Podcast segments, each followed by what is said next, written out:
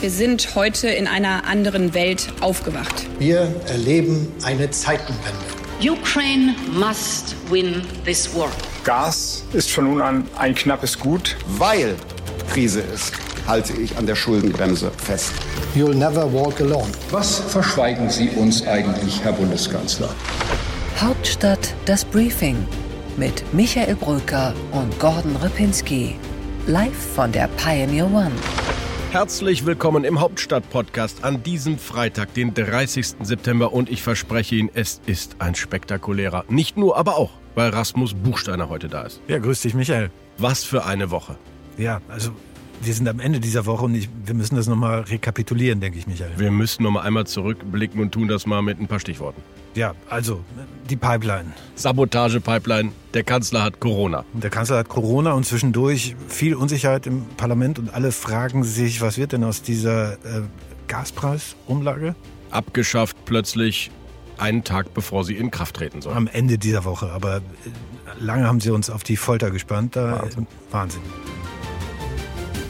Also, wenn Politik, Rasmus, und so hat es Max Weber mal formuliert, ungefähr, sinngemäß, nachvollziehbar, transparent, verständlich und auch ja, gut erklärt sein müsste, dann würde ich sagen, hat diese Ampelkoalition alles vergessen, was gute Politik ausmacht. Ja, er war, glaube ich, auch der, der gesprochen hatte vom Bohren dicker Bretter. Und ich habe das Gefühl, diese Woche hat die Bundesregierung wirklich einen ganz dicken Stapel Bretter durchbohrt. Ähm, allerdings nicht ganz widerspruchsfrei, das Ganze im, im Ergebnis. Und manche Kehrtwende wurde auch dann gemacht. Äh, Mal gucken, was draußen hängen bleibt bei den Leuten. Äh, Das Ergebnis oder der Weg dorthin, da bin ich sehr gespannt, wie das in der Analyse dann äh, aussehen wird am Ende. Und es geht natürlich bei Max Weber, aber auch in dieser Ampel immer auch um Macht. Das werden wir später sicherlich auch noch besprechen.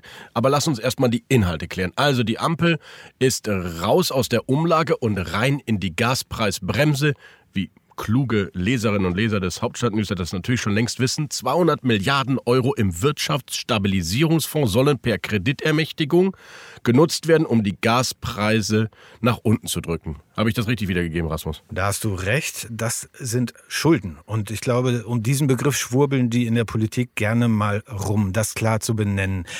Dazu wird aber beitragen, dass man das klar benennt, äh, dass darüber der Bundestag entscheiden muss. Das Plenum des Bundestages. So wurde uns das jetzt im Nachgang zu der Entscheidung erzählt. Das ist jetzt nicht irgendwas, was Olaf Scholz, Christian Lindner oder Robert Habeck sich ausgedacht haben und einfach so vollziehen können. Sie müssen zum Haushaltsgesetzgeber, zum Bundestag hin und sich verantworten dafür. Man muss das mal verstehen, liebe Zuhörerinnen und Zuhörer da draußen. Sie haben wahrscheinlich zu Hause nur einen Haushalt. Christian Lindner hat mindestens drei, vier oder fünf. Ich fasse nur mal zusammen. Er hat einen Bundeshaushalt. Volumen ist ungefähr? Ja, dieses Jahr ähm, 480 Milliarden ungefähr. Ich habe die genaue Zahl, die liefere ich dir irgendwann mal nach, lieber Michael. Also ungefähr 500 Milliarden Euro oder 480, nicht so weiter schlimm. Entscheidend ist, jetzt gibt es neue Schattenhaushalte in dieser Ampelkoalition, in dieser historischen Krise, nämlich 200 Milliarden Euro für die Energie, 100 Milliarden Euro bereits Sondervermögen, auch nichts anderes als ein Schattenhaushalt. Allerdings ist er nicht schuldenbremsenrelevant, kommen wir später zu. Und 60 Milliarden Euro der Klima- und Transformationsfonds macht 360 Milliarden Euro. Dazu noch unendlich viele KfW-Hilfen, Kreditanstalt für Wiederaufbau, die staatseigene Bank. Eigentlich hat Bundesfinanzminister jetzt zwei Haushalte. Da hast du recht. Und noch was, Michael, eine echte News. Die Schuldenbremse wird eingehalten. Also Allerdings, formal ja. Das muss man mal erklären. Nächstes Jahr wird sie eingehalten, soll sie zumindest eingehalten werden. Dieses Jahr ist die Notfallklausel noch in Kraft gezogen, die Krisenklausel. Die kennen wir jetzt aus der Corona-Pandemie zu Genüge. Und sie muss auch nochmal beschlossen werden im Zuge mit dieser neuen Kreditermächtigungsentscheidung im Bundestag. Das werden wir dann sehen. Und ja, es wird viel gehofft in diesen Tagen. Christian Lindner hofft sicherlich, dass das jetzt das letzte Wort ist. Ja, und äh, vielleicht äh, hat er Glück gehabt, dass noch 2022 ist. Man hat so ein bisschen das Gefühl, in diesem Jahr nochmal in die Vollen gehen zu können, weil ja ohnehin die Schuldenbremse ausgesetzt ist. Du hast es gesagt. Und jetzt äh, legen sie alle nochmal los. Nur, der kleine Pferdefuß ist natürlich, Rasmus, auch die jetzt aufgenommenen Schulden werden in den nächsten Jahren, Jahrzehnten zurückgezahlt werden müssen. Schuldenbremse hin und her. Das, was da jetzt passiert, ist natürlich auch eine Bürde für folgende und nachfolgende Generationen. Wir werden noch sehr lange an dieser Krise zu knabbern haben. Jetzt habe ich mal die mega optimistische Interpretation der ganzen Sache natürlich aus Regierungskreisen für dich. Ähm, also, die gehen davon aus, dass man jetzt sozusagen die Instrumente auf den Tisch legt, dass man eine beeindruckende, wuchtige Entscheidung ins Schaufenster stellt mit einer entsprechenden Zahl, 200 Milliarden Euro, das ist ja schon was auch weniger als damals in der Finanzkrise genutzt wurde von der Bundesregierung. Aber man denkt, dass dieses Geld ausreicht und dass es äh, wahrscheinlich dann auch gar nicht voll ausgegeben wird für Zuschüsse und für Kredite an die Versorger, dass am Ende vielleicht ähnlich wie man das bei der Lufthansa hatte, dieser Fonds dann am Ende wieder Geld einnimmt. In der Bundesregierung wird darüber geredet, dass man zum Beispiel CO2-Zertifikatserlöse diesem Fonds als Gegenfinanzierung zugutekommen lassen wird. Also da gibt es eine sehr, sehr ja, ich will nicht sagen rosa-rote, aber eine hoffnungsvolle Interpretation in der Bundesregierung. Rasmus, danke für die Erkläre von Christian Lindner und Robert Habeck. Aber gerne. Aber, aber, lieber Rasmus, man muss sagen, erstens mal, die Kredite, die jetzt aufgenommen werden müssen für dieses äh, neue Sondervermögen oder den Wirtschaftsstabilisierungsfonds, werden natürlich auch mit einem anderen Zinssatz belegt, da draußen nämlich mit 3, 4, 5 Prozent. Wir sind also wieder in einer Phase, wo die Zinskosten im Bundeshaushalt relevant werden. Und das hatten wir Jahre nicht. Bei diesen Minizinsen war das nie ein wirkliches Thema. Das du, wird jetzt eins. Da hast du recht, es kommt auf uns zu. Einfach mal, um das äh, sinnbildlich zu machen, fast der ganze Verkehrsetat, äh, größenordnungsmäßig, würde ich sagen, wird in den nächsten Jahren jeweils dann draufgehen für die sogenannten Zinskosten. Und das sind wirklich veränderte Zeiten, was ganz anderes als äh, das, mit dem äh, Bundesfinanzminister Olaf Scholz in seiner Zeit oder Wolfgang Schäuble gearbeitet hat. Zweiter äh, Punkt ist, Rasmus, diese neuen Schulden, und es sind am Ende Schulden, du hast es gesagt, treiben die Inflation weiter. Wir haben ja kein Gegenmodell entwickelt, um die Inflation nach unten zu drücken, was mir Christian Lindner aber seit Monaten eigentlich versprochen hat, dass er das nämlich machen will. Wir nehmen jetzt neue Schulden auf. Das treibt natürlich auch wieder die Inflation an. Und die ist aus meiner Sicht im Moment der Kern. Sie ist energiepreisgetrieben, klar, aber sie ist der Kern dieser Wirtschaftskrise. Und insofern äh, bin ich gespannt, ob die Gaspreise wirklich so runtergebracht werden können, dass die insgesamten Risiken durch die Inflation dadurch abgemildert werden für die Industrie, für die Wirtschaft. Und das weiß ich nicht, ob es gelingen wird. Ja, die Entgegnung würde dann sein von der anderen Seite, dass man sagt, äh, wir ändern ja an der Angebotsseite was. Wir stellen, äh, schaffen da Sicherheit. Und dafür wird viel Geld in die Hand genommen für diese Sicherheit an der Angebotsseite. Jetzt gehen wir mal weg vom Gas hin zum Strom. Da gibt es noch einen veritablen Konflikt in der Koalition, was die Angebotsseite betrifft, nämlich beim Thema Kernenergie. Und diese Frage ist auch noch nicht gelöst, neben anderen Fragen rund um die Gaspreisbremse, nämlich wie man das Ganze operationalisiert. Das haben wir in der Pressekonferenz jetzt gerade nicht erfahren. Ja, Rasmus, du sprichst einen Punkt an, über den wir unbedingt gleich auch noch im Deep Dive stärker reden sollten, nämlich hat diese Bundesregierung genug getan, um den Angebotsschock zu lösen, also das Angebot an Energie im Markt aufzuwerten, äh, hochzupumpen. Ich habe da meine Zweifel, darüber sollten wir gleich auch reden. Aber Rasmus, lass uns mal in unseren Podcast hineinstarten, sonst verquasseln wir uns hier schon.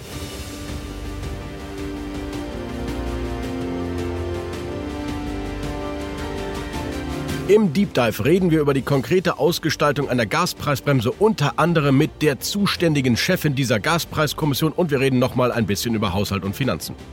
Im Interview der Woche spreche ich mit Thorsten Frei, dem ersten parlamentarischen Geschäftsführer der Unionsfraktion im Bundestag, über Friedrich Merz und die Rolle der Union in diesen schweren Zeiten. Bei What's Left erklärt mir Rasmus Buchsteiner, warum Franziska Giffey bei einer eventuellen Neuwahl in Berlin doch noch regierende Bürgermeisterin bleiben darf. Und bei What's Right bekomme ich hier als kleiner Service äh, vorgestellt das Dream Team der CDU für den Wahlkampf, den möglichen Wahlkampf hier in Berlin. Bei What's Next gucken wir gemeinsam natürlich auch mal auf die Länder und was sagen die eigentlich zu dem, was im Bund jetzt hier passiert. Nächste Woche geht es da weiter mit den Bund-Länder-Verhandlungen. Kürzesten Interview der Berliner Republik. Verena Pauster, die große Bildungsexpertin. Deep Dive. Jetzt schaffen wir die Kraft mit dem Abwehrschirm, das zu tun, damit Strompreise, damit Gaspreise sinken, dramatisch sinken ich habe einmal bei anderer Gelegenheit gesagt, die Maßnahmen, die wir ergreifen, sind ein Wumms. Man kann sagen, das ist hier ein Doppelwumms. Die Energiekrise, die wir in Europa erleben, droht sich zu einer Wirtschafts- und auch einer sozialen Krise auszuwachsen. Mit der Entscheidung, die wir heute vorstellen, unterbinden wir das, halten wir gegen. Wir befinden uns in einem Energiekrieg. Dieser Beschluss, das ist eine glasklare Antwort an Putin. Wir sind wirtschaftlich stark und diese wirtschaftliche Stärke mobilisieren wir, wenn es erforderlich ist. Ja, Rasmus, hier haben wir gerade nochmal die drei Protagonisten dieser neuen Gaspreisbremse, dieses voluminösen Abwehrschirms, wie Sie betont haben, gehört. Und naja, interessant fand ich, Rasmus, das Narrativ, das ist der Putin-Abwehrschirm. Wir machen das, weil wir im Wirtschaftskrieg mit Russland sind und das ist unsere Gegenmaßnahme. Ja gut, ich hatte gedacht, das sei ein Signal vor allem nach innen. Aber es ist auch natürlich Geopolitik, die wir da gerade miterleben. Ein Signal nach außen und nach innen. Und äh, ich habe mir mal gedacht, äh, vielleicht äh, vergleicht man das mal. Also wir haben gesagt, Sicherheit soll uns mehr wert sein. Das war die Rede, die Zeitenwende-Rede von Olaf Scholz. 100 Milliarden. Und äh, da haben wir bei diesem Sondervermögen haben wir schon durchgeatmet und geguckt. Und jetzt ist es der doppelte Betrag, um Gaspreis, Energiepreis äh, in Ordnung zu bringen, zumindest für eine Zeit. Und das ist äh, wahrscheinlich dann nicht nur eine Botschaft nach Moskau, sondern auch nach Deutschland, nach innen, auch vielleicht in die Teile der Koalition, die sagen, das Soziale, das ist auf der Strecke geblieben in letzter Zeit. Ja, und liebe Zuhörerinnen und Zuhörer, wir haben spontan daran denken müssen, an diese großen Momente in großen Krisen, wo die Politik versucht, die Deutungshoheit wieder zu, zurückzuholen und, und sich auch als verlässlicher Partner der Bürger, wenn man so will, zu inszenieren. Wir haben an Per Steinbrück und Angela Merkel gedacht, die Sparpreis oder die Sparguthaben, die Sicherung der Sparguthaben, auch eine inszenierte Symbolik und keine tatsächliche. Und ähm, interessant auch, und ich verspreche Ihnen, wir werden es nachliefern, Olaf Scholz, der in Corona-Isolation befindliche Bundeskanzler aus seiner Kanzlerin Kanzlerwohnung, die man so, glaube ich, noch nie gesehen hat. Wir werden nachliefern, welches Gemälde oder Fotografie da hinten hinter ihm war. Jedenfalls ein besonderer historischer Moment. Aber Rasmus, ich fand auch, Lindner achtete total darauf, dass die äh, expansive Finanzpolitik natürlich jetzt nicht kommt und dass das alles kein Dammbruch sei. Habeck achtete die ganze Zeit darauf, dass endlich kommt das, was ich immer wollte, kleckern statt klotzen. Also da waren zwei vorne und dahinter der Mann auf dem Videoschirm, die eigentlich gar nicht miteinander können oder können und Olaf Scholz musste immer wieder versuchen, so eine Klammer zu finden. Sie werden sehr viel geredet haben in der letzten Zeit und Ihnen wird auch sehr bewusst gewesen sein, was passiert denn eigentlich, äh, wenn Sie nicht zusammenfinden. Und äh, ein gewisser Zwang, äh, miteinander da rauszukommen, den hat man auch gespürt, fand ich. Aufgefallen ist mir noch, dass dieses bis zu, das steht da immer noch. Und äh, es ist kein whatever it takes. Es ist, ähm, es ist limited, äh, würde ich sagen. Es ist begrenzt noch. Und das wirft natürlich in allem die Frage auf, wie lange kommen wir damit durch? Und das war so eine Beobachtung, die viele gehabt haben äh, beim dritten Entlastungspaket, was am Anfang des Septembers präsentiert wurde, am Ende der Sommerpause und damit sagten uns damals viele, kommt die Koalition erstmal durch den Herbst. Und das Gegenteil war der Fall. Es musste schnell nachgelegt werden. Und ich frage mich, wie lange hält das jetzt? Und was wird aus diesem bis zu? Äh, was, wenn wir 201, 202, 203 Milliarden Euro brauchen, Michael? Ja, ich bin mal gespannt. Vielleicht brauchen wir ja tatsächlich auch weniger. Wir haben das ja besprochen mit Veronika Grimm. Wie viel kann man eigentlich mit 200 Milliarden machen? Und das war ihre Antwort. Reichen tut das wahrscheinlich, wenn nicht noch was Neues passiert. Ähm, aber ähm, es ist natürlich so, dass man bedenken muss, dass die Krise bis 2024 dauern wird. Also es geht um diesen und um den nächsten Winter, in dem die hohen Energiepreise uns noch belasten werden. Insofern ist es auch wichtig, einen großen Betrag vorzusehen, um dann nicht zwischendurch da wieder neu verhandeln zu müssen. Ich würde auch denken, für die Haushalte sind wir so zwischen 15 und 30 Milliarden Euro ähm, auf ein Jahr gerechnet. Wenn die Unternehmen noch dazukommen, wird es mehr. Insofern ähm, rechtfertigt sich dieser hohe Betrag schon durchaus. Entscheidend war jedenfalls für mich auch, Rasmus, Sie werden versuchen, den Gaspreis als Lenkungsinstrument zu behalten. Also es wird auf jeden Fall, das kann man glaube ich nach draußen auch sagen, es wird auf jeden Fall teurer für Verbraucher, egal ob privat oder Unternehmen. Und das ist auch gewünscht. Wir sollen sparen, wir sollen effizientere Produktionsinstrumente finden, aber man will ihnen die Spitze nehmen. Und wie das dann genau ausgestaltet wird, werden wir dann nächste Woche wahrscheinlich sehen. Im Moment sind wir, glaube ich, bei 10, 12 Cent pro Kilowattstunde. Ähm, ist die Frage, ob, die, ob sie sich einstellig 7, 8 Cent wieder trauen. 3 Cent pro Kilowattstunde war mal vor dem Krieg oder in, äh, vor, im vergangenen Jahr. Also es wird wahrscheinlich am oberen Ende schon liegen, aber nicht an der Spitze. Je mehr dieser Schutzschirm für die Versorger wirkt, das ist auch die Hoffnung in der Regierung, desto weniger direkte Unternehmenshilfen braucht man und äh, je, desto weniger Transfers hin zu den Beschäftigten, zu den Familien, zu den Arbeitnehmern, zu den äh, Menschen, die in den sozialen Sicherungssystemen sind. Das ist die Hoffnung zumindest in diesem mhm. Moment. Jedenfalls, Rasmus, könnte es reichen, um die Bevölkerung zu beruhigen. Die Gasumlage, es ist zwar alles Zickzack, es ist irgendwie auch peinlich und es ist auch irgendwie schlimm, dass die beiden Vizes und der Vize-Vize sich nicht wirklich grün sind. Aber am Ende ist die Umlage weg, die zu Recht weg sein muss und die Gaspreisbremse ist drin, die aus meiner Sicht auch wirklich jetzt dringend notwendig ist, weil wir haben immer noch vor allem ein Gaspreisproblem. Insofern war die Nachtsitzung von Mittwoch auf Donnerstag sinnvoll, wie einer der Teilnehmer simste um 5.40 Uhr, dass es jetzt endlich vorbei ist. Also insofern haben die tatsächlich viel miteinander geredet. Jetzt kommt es auf die Gestaltung an. Wir werden Sie selbstverständlich darüber informieren, wie das geht. Aber eine Frage noch an dich, Rasmus. Ist das jetzt sicher, trotz dieser Aktion oder gerade wegen dieser Aktion, dass 2023 die Schuldenbremse bleiben kann? Und zweite offene Frage aus meiner Sicht nach diesem Auftritt der drei, was ist denn jetzt mit dem Angebot, mit dem erhöhten Angebot? Kommen doch noch die anderen AKW in die Reserve oder gibt es doch noch eine Verlängerung nach den Landtagswahlen in Niedersachsen? Diese Angebotsfrage, Michael, das ist in der Tat noch ein sehr, sehr entscheidender Punkt. Christian Lindner hat das in der Pressekonferenz auch angesprochen. Das ist offen, das ist ungeklärt, da gibt es den Dissens und der Dissens ist markiert, Wiedervorlage nach der Landtagswahl. Du hattest aber auch gefragt nach dem Thema Schuldenbremse kommendes Jahr. Man äh, hat natürlich auch Szenarien, die sich beziehen äh, auf den Arbeitsmarkt zum Beispiel. Und dann könnte natürlich äh, zu Beginn der Corona-Krise war die Kasse in Nürnberg bei der Bundesagentur für Arbeit voll. Jetzt ist sie es nicht mehr. Und dann könnten natürlich große Probleme entstehen. Zuschussbedarf in zweistelliger Milliardenhöhe für den Bund, um mögliche Kurzarbeit in einer Dimension, die vielleicht nicht ganz so groß ist wie bei Corona. Da hatten wir sechs Millionen Kurzarbeiter eine Zeit lang, aber immerhin in einer teuren, nennenswerten Diskussion. Das, das könnte zum Problem werden. Rasmus, eine Partei, für die ist diese Woche richtig schlecht gelaufen. Was glaubst du, welche meine ich?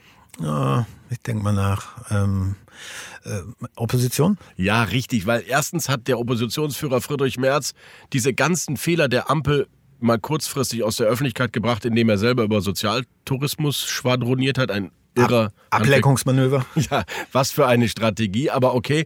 Aber ich glaube, sie haben jetzt ein Problem. Denn Rasmus, die Ampel macht genau das, was die Union wollte, nämlich eine Gaspreisbremse. Übrigens auch, was die SPD-Fraktion wollte, stimmt, auch was die Länder seit Jahren, seit Monaten fordern.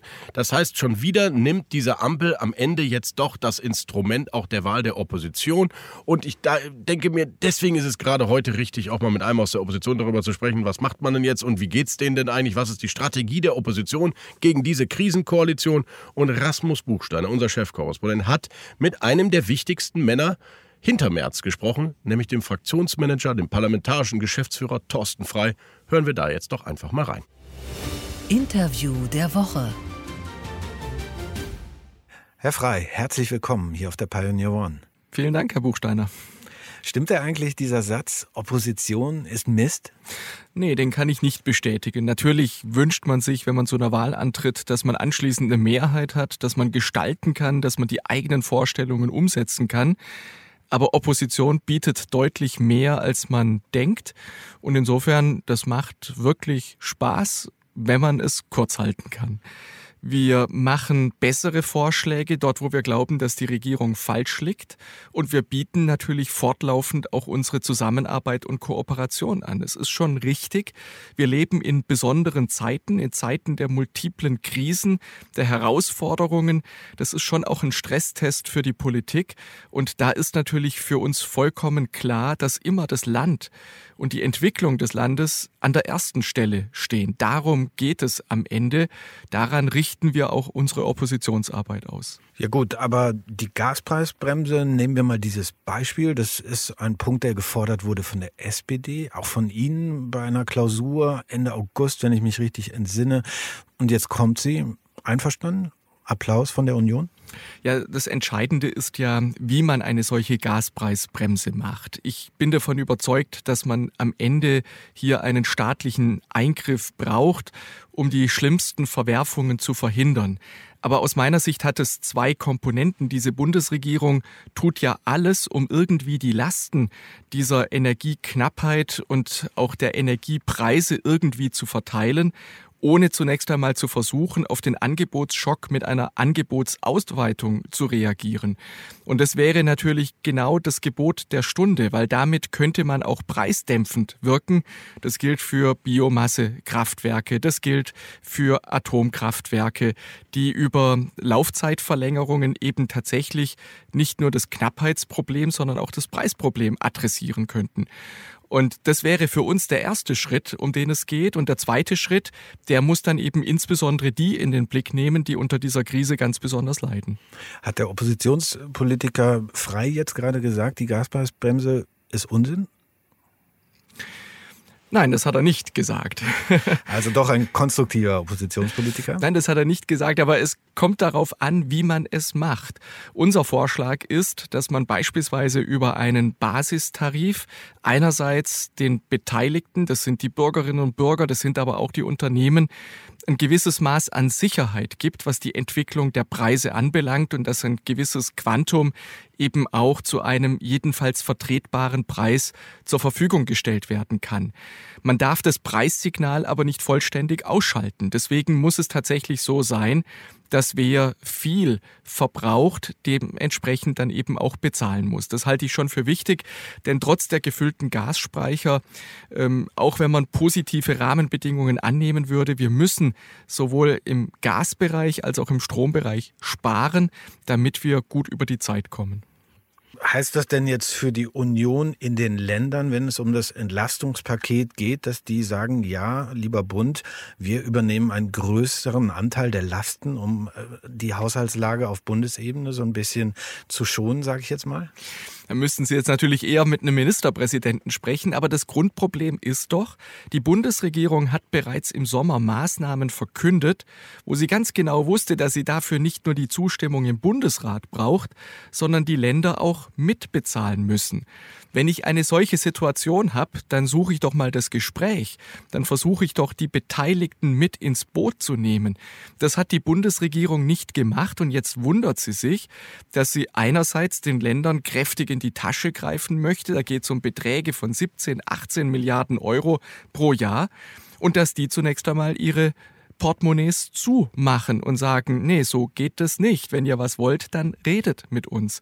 Und deswegen, wenn ich mir anschaue, wie die Vorschläge der Bundesregierung aussehen, dann kann ich nur sagen, das wird unsere Zustimmung im Bundestag nicht finden und es wird mutmaßlich auch die Zustimmung im Bundesrat nicht finden dass zustimmungspflichtige Gesetze sind, gehe ich davon aus, dass wir uns im Herbst im Vermittlungsausschuss treffen. Kommen wir mal zu einem anderen Aspekt dieser Situation im Augenblick. Friedrich Merz, der CDU-Chef, war einer der ersten, die gefordert haben, Waffenlieferungen an die Ukraine, war auch einer der ersten äh, hochrangigen deutschen Politiker in Kiew. Und jetzt, diese Woche, hat er auf einmal von Sozialtourismus gesprochen und nicht mehr so stark vom Leid ausgelöst durch diesen Krieg. Wie passt das zusammen, Herr Frey? Also zunächst einmal hat Friedrich Merz ja alles dazu gesagt nämlich dass er diesen Begriff bedauert und hat sich auch in aller Form dafür entschuldigt. Und damit ist, glaube ich, diese Frage beantwortet. Der zweite Teil ist der, dass man, glaube ich, schon sehen muss, dass wir die ganzen vergangenen sieben, sieben Monate mit übrigens vielen Partnern im Parlament versucht haben, alle Zeichen so zu setzen, dass wir maximale Unterstützung für die Ukraine haben. Wir haben beispielsweise am 28. April gemeinsam mit den Koalitionsfraktionen einen Antrag zur Lieferung auch von schweren Waffen im Bundestag verabschiedet und wir haben uns vielfach auch in entsprechenden Debatten und Abstimmungen ähm, dazu verhalten. Also ich glaube, da ist die Haltung, die wir haben, vollkommen klar, weil wir wissen, dass nur wenn die Ukraine diesen Krieg auch gewinnt, ähm, am Ende wir zu Friedensverhandlungen und zu Frieden in Europa kommen können. Gut, aber nochmal zurück zu diesem Beispiel. Man behauptet etwas, man spricht von Sozialtourismus, am Tag danach zieht man es wieder zurück. Wie gut wird Friedrich Merz eigentlich beraten? Friedrich Merz wird gut beraten. Von Ihnen? Trotzdem ist es natürlich so, dass ähm, man immer wieder mal auch zu einem Wort greifen kann, das äh, am Ende sich als falsch herausstellt. Und dann muss man das einräumen, das hat er gemacht und damit sind die Dinge, glaube ich, geklärt. Ich glaube, man darf eines nicht vergessen. Wir haben erstmals in der Europäischen Union die Massenzustromsrichtlinie gezogen für die Flüchtlinge, die aus der Ukraine gekommen sind. Ähm, das ähm, hat Konsequenzen, beispielsweise, dass sie behandelt werden wie Deutsche, die ALG 2 bekommen, volle Gesundheitsleistungen, volle Sozialleistungen vom ersten Tag. Und da kann man sicherlich auch begründen, dass die Ukrainerinnen und Ukrainer, es sind ja hauptsächlich Frauen mit Kindern, die da gekommen sind, dass die nicht zu vergleichen sind mit anderen Migranten und Asylbewerbern, die nach Deutschland kommen, weil sie einfach vor einem akuten Krieg fliehen und äh, es sich letztlich um einen temporären Aufenthalt äh, handelt. Durch solche pauschalen Regelungen haben sie aber immer auch eine hohe Fehleranfälligkeit. Und ich finde es schon bemerkenswert, dass die Bundesregierung im Grunde genommen kaum sagen kann, wie viele Menschen denn jetzt eigentlich hier in Deutschland äh, sind. Ähm, wir wissen, wie viele gekommen sind, mutmaßlich. Ähm, wir wissen nicht, wie viele wieder zurück sind. Wir wissen aber, dass viele wieder in die Ukraine zurück sind. Und deswegen glaube ich, ist es jedenfalls wichtig, dass die Bundesregierung bei diesem Punkt hinschaut. Also Sie, Sie wollen als Union diese Debatte weiterführen? Nein, ich glaube nicht, ähm, dass das der Kern der Debatte ist. Der Kern der, De der, Debatte, der liegt irgendwo anders. Migration wird an Bedeutung gewinnen. Das hängt einfach damit zusammen, dass wir inzwischen wieder so viel Migration haben wie ähm, vor fünf, sechs Jahren. Und was bedeutet das ganz konkret? Das bedeutet eine enorme Belastung, insbesondere für die Kommunen, die für die Unterbringung, die für die Versorgung ähm, gerade zu stehen haben. Und deswegen muss man sich diesem Thema annehmen. Das Problem wird aber nicht aus der Ukraine kommen. Da ist es ganz offensichtlich, dass wir es mit Kriegsflüchtlingen zu tun haben. Das Problem wird wahrscheinlich eher die Türkei sein, wo über drei Millionen syrische Flüchtlinge sind. Was ist eigentlich Ihre Rolle jetzt in der Union im Augenblick? Schaya, der Generalsekretär der CDU, ist im Moment kaum sichtbar. Sie sind auf allen Kanälen, kann man schon fast sagen. Ähm, wie sehen Sie selbst Ihre Rolle? Nein, ich glaube, da spielt jeder seine Rolle. Mario Chaya ist ein exzellenter Generalsekretär, hat einen hervorragenden Bundesparteitag organisiert und orchestriert. Das muss man wirklich sagen.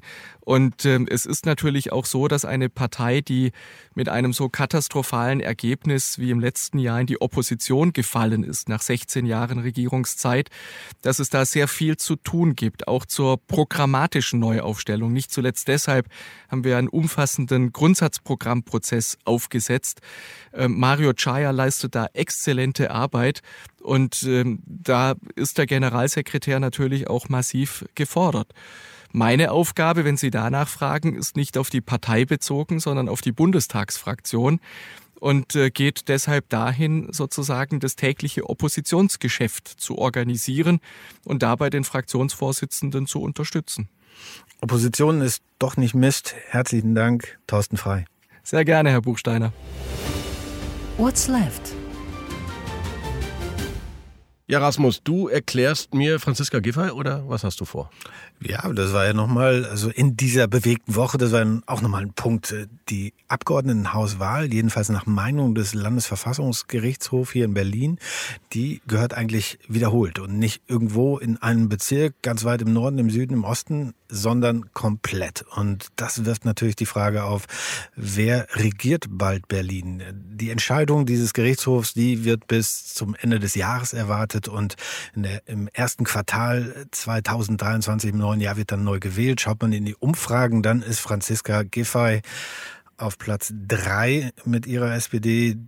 Grüne und CDU liegen gleich auf vorne und das ist sehr, sehr interessant. Ich äh, weiß nicht, Michael, ob du dich an diesen Wahlsonntag noch erinnerst, äh, ob, wie viel Uhr du gewählt hast, um 18.10 Uhr, um 18.20 Uhr, ob du auch in der Schlange gestanden hast. Aber das ist natürlich immer wieder auch die Frage gewesen, können die in Berlin das nicht mit dem Organisieren von Wahlen? Franziska Giffey hat jetzt heute versprochen, diese Wahl wird eine Wahl ohne Pannen sein, wenn sie denn kommt, diese Neuwahl zum Abgeordnetenhaus. Und äh, die nächste Folgerung ist natürlich, und da wird es jetzt in den nächsten Wochen drum gehen, muss auch die Bundestagswahl, die ja am gleichen Tag war wiederholt werden. Aber das warten wir mal ab. Und Michael, what's right? Ja, und du, Michael, du zeigst mir jetzt mal und erzählst mir mal und berichtest mir, wer gegen Franziska Giffey eigentlich eine Chance haben wird. Es wird offiziell wohl Kai Wegner, selbstverständlich der Spitzenkandidat, der ja gerade auch erst verloren hat und natürlich nochmal antreten will. Aber aus meiner Sicht könnte man ja auch mal überlegen, wie würde man denn eine CDU in Berlin aufstellen, die tatsächlich eine Chance hat gegen einen rot-rot-grünen Senat, der von der Bildungs- bis zur Verkehrspolitik aus meiner Sicht, lieber Rasmus, einen katastrophalen Fehler nach dem anderen macht. Wenn ich an die Schulen in Berlin denke, dann, dann wird es mir wirklich, also dann graut es mir. Graut's mir, du hast ja auch kleine Kinder in der Schule. Gut, es ist ein du, Drama. Du hattest diese Woche gesagt, du äh, strebst deine Karriere als Bildungssenator an. Ich möchte gerne Bildungssenator in Berlin werden. Frau Giffer, Sie können mich einstellen, selbstverständlich. Da bin ich auch parteilos und ich bin da völlig, also ist egal, welche Partei mich einstellt. Ich möchte Bildungssenator in Berlin werden. Und wenn ich es nicht werde, das, es muss auf jeden Fall irgendeiner machen. Jedenfalls, die CDU Berlin geht mit Kai Wegner völlig überraschungsfrei ins Rennen, könnte aber auch einfach mal so eine offene, progressive, diverse, neue, moderne CDU aufstellen und ich sag mal Joe Cialo an die Spitze setzen. Berliner Quereinsteiger, Musikmanager, kluger Mann, schreibt gerade ein Buch über Aufstieg. Generalsekretärin wird Serap Güler. Kampagnenmanager kann ja der ehemalige Werbeprofi Thomas Hallmann werden. Dann nimmst du diesen klugen Juristen von der MIT, Elias Bergmann, und der wird dann auch noch Campaniero im Hintergrund. Ottilie Klein, kluge, versierte, engagierte Mitte, Bundestagsabgeordnete ist auch noch mit dabei. Hast du mal ein anderes Team? Stellst du dich mal ein bisschen breiter, ein bisschen anders auf. Aber es wird wahrscheinlich so nicht kommen. Sag ruhig, lass uns darüber diskutieren. Ja, also erstmal ist mir natürlich wichtig, dass du nicht Bildungssenator wirst. Und äh, natürlich, die Berliner Parteien sind äh, frischer Wind, äh, sieht man da selten, auch personell wenig Erneuerung. Das ist das große Problem. Und ja, manche sagen, die Hauptstadtpolitik, die Landespolitik hier in Berlin sei ein bisschen piefig. Ich freue mich auf einen äh, Wahlkampf, in dem es richtig um was geht dann letztendlich. Und äh, die CDU, ich weiß nicht, ob du dich noch erinnerst an äh, Frank Steffel und oh all diese Friedbert Flüger, oh all, all diese. Es waren leider echt immer die falschen Menschen zum falschen Zeitpunkt. Ja, also es war leider, die Kandidaten der CDU in Berlin waren seit, ich würde sagen, seit Eberhard Diebken, eigentlich seit Richard von Weizsäcker, wenn man ehrlich ist, wirklich wie sage ich es denn jetzt, ohne persönlich zu werden, nicht die richtigen. Gut, und die CDU, die hat weiterhin ein Großstadtproblem, was man dann immer Absolut. analysiert hat. Sie dringt nicht durch in den Kiezen, in den, im urbanen Milieu und das äh, ist natürlich auch eine Frage des personellen Angebots. Wir werden das beobachten und werden sicherlich in What's Right oder What's Left noch öfter über Berlin reden, unsere geliebte Hauptstadt. What's next? Rasmus, was machen eigentlich die Länder jetzt, nachdem der Bund äh, eine Forderung nach den anderen im Grunde eigentlich ja jetzt aus den Ländern übernimmt und zur eigenen Politik macht? Ja, erstmal feiern sie natürlich den Tag der deutschen Einheit und das am Montag in Erfurt. Und der Bundeskanzler hat auch gesagt, wenn sein nächster Test und sein nächster und übernächster Test auch noch negativ ist, dann kommt er auch aber tags darauf sieht man sich dann in Berlin wieder. Das ist das Follow-up äh, der Ministerpräsidentenkonferenz, die wir diese Woche schon hatten. Und da geht es um sehr, sehr viel Geld. Und eine Beobachtung war, eine Sache noch, ich habe gerade noch mal nachgeschlagen, der, der Bundeshaushalt, da waren wir gerade noch bei den Zahlen noch nicht ganz klar. 460 Milliarden sind es in diesem Jahr. Wir haben das nochmal nachgeguckt und jetzt geht es um die Beteiligung, die Frage der Beteiligung am dritten Entlastungspaket. Der Kanzler hat da gerade noch mal ein bisschen psychologische Kriegsführung gemacht gegenüber den Ländern, sage ich mal, indem er gesagt hat, ja, der Bund, der nimmt jetzt 200 Milliarden Euro in die Hand. Und er will jetzt nicht über das Kleingedruckte streiten. Das heißt, die hohe Erwartung des Bundes ist, dass sich die Länder auch nicht querstellen bei diesem Entlastungspaket. Und da sind ja Fragen aufgerufen wie die Wohngeldreform oder dann auch das Anschlussticket für den öffentlichen Personennahverkehr, das äh, womöglich kommen wird. Hier ist meine Prognose, Rasmus Buchsteiner. Read my lips. 49 Euro Ticket kommt. 1,5 Milliarden von den Ländern und vom Bund wird passieren. Und dann gibt es das 49-Euro-Ticket. Die kalte Progression wird wie vorgesehen abgeschmolzen. Wohngeld kommt. Leider auch das völlig überdimensionierte und aus meiner Sicht völlig mit Fehlanreizen versehene Bürgergeld. Aber das können wir beide ja an anderer Stelle nochmal diskutieren. Sehr gerne. Jedenfalls, es wird was kommen. Am Ende ist das doch auch die, nicht nur das Krisenjahr, sondern auch das Entlastungsjahr. Wir haben es ja, Rasmus. Wir haben es ja.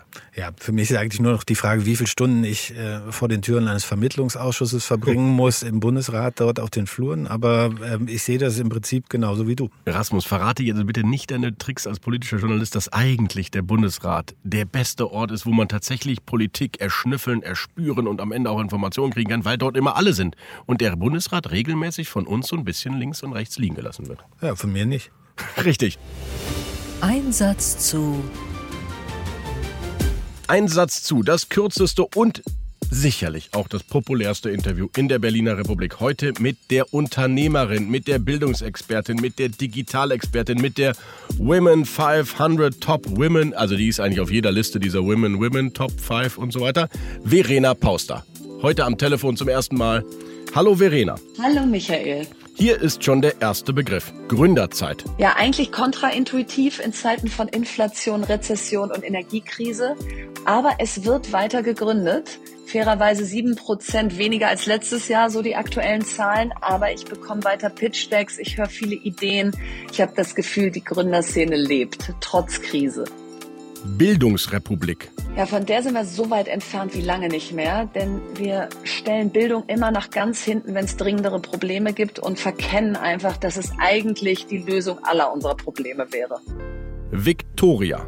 Ja, Victoria ist natürlich der FC Victoria Berlin, der neue Stern am Fußballhimmel. Und wer noch nicht bei uns im Stadion in Lichterfelde war, der muss unbedingt vorbeikommen.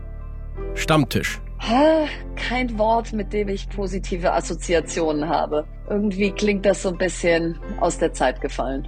Christian Lindner. Von dem würde ich mir wünschen, dass er jetzt noch im Herbst die Mitarbeiterbeteiligung endlich durchbringt. Denn das ist unser Fund, um in Zukunft wettbewerbsfähig zu sein, dass wir Mitarbeiter ordentlich am Unternehmen beteiligen können, so wie das in anderen Ländern längst gang und gäbe ist. Work-Life-Balance. Habe ich die Definition noch nicht mal mehr drauf, weil ich so weit weg davon bin. Also bei mir ist gerade viel zu viel Work und viel zu wenig Life, weil ich das Gefühl habe, es wird alles nachgeholt, was in den letzten zweieinhalb Jahren nicht äh, stattgefunden hat. Es werden viel mehr E-Mails geschrieben als jemals zuvor und ich, ich komme nicht mehr hinterher. Vielen Dank, liebe Verena, und bis zum nächsten Mal bei uns auf dem Schiff. Vielen Dank. Tschüss. Hat Spaß gemacht. Rasmus, es war schön mit dir. Das kann ich nur zurückgeben. Hörst du häufig, ne? Ich weiß. Aber ich meine es wirklich so. Ich meine es wirklich so. War gut, war spannend. Es ist eine wahnsinnig politische Woche und für uns so Political Junkies macht es ja eigentlich auch Spaß, ne? wenn es nicht so ein Krisenszenario immer wäre. Aber es macht auch Spaß. Ja, da hast du recht. Und jetzt kommt eine ganz komische Sandwich-Woche. Und danach kommen wieder zwei Sitzungswochen nacheinander. Also ein Leckerbissen für alle, die die Politik hier verfolgen im politischen Berlin. Aber ich habe schon den einen oder anderen Abgeordneten auch gesprochen, der ein Stück weit genervt ist von dieser, ja, dieser Fülle der Sitzungswochen, die es jetzt gegeben hat und auch noch geben wird. Die Tagesordnung war manchmal dürftig. Angesichts der Lage muss man aber sagen, ähm, demnächst wird noch mal viel auf die Agenda kommen. Liebe Zuhörerinnen und Zuhörer, wenn Sie jetzt die glasigen Augen gesehen hätten bei Rasmus Buchsteiner, wenn er über eine doppelte Sitzungswoche spricht, das ist wirklich für ihn, hm, macht er da. Jedenfalls freue ich mich, wenn du dann wieder da bist, äh, spätestens bei What's Next. Nächste Woche ist aber auch, und an dieser Stelle sei er herzlichst gegrüßt und hoffentlich total erholt wird er wiederkommen, Gordon Ripinski. Wir freuen uns auf ihn und sagen Tschüss, bis bald, auf Wiederhören. Ja, tschüss, alles Gute. Hauptstadt das Briefing mit Michael Bröker und Gordon Ripinski. Live von der Pioneer One.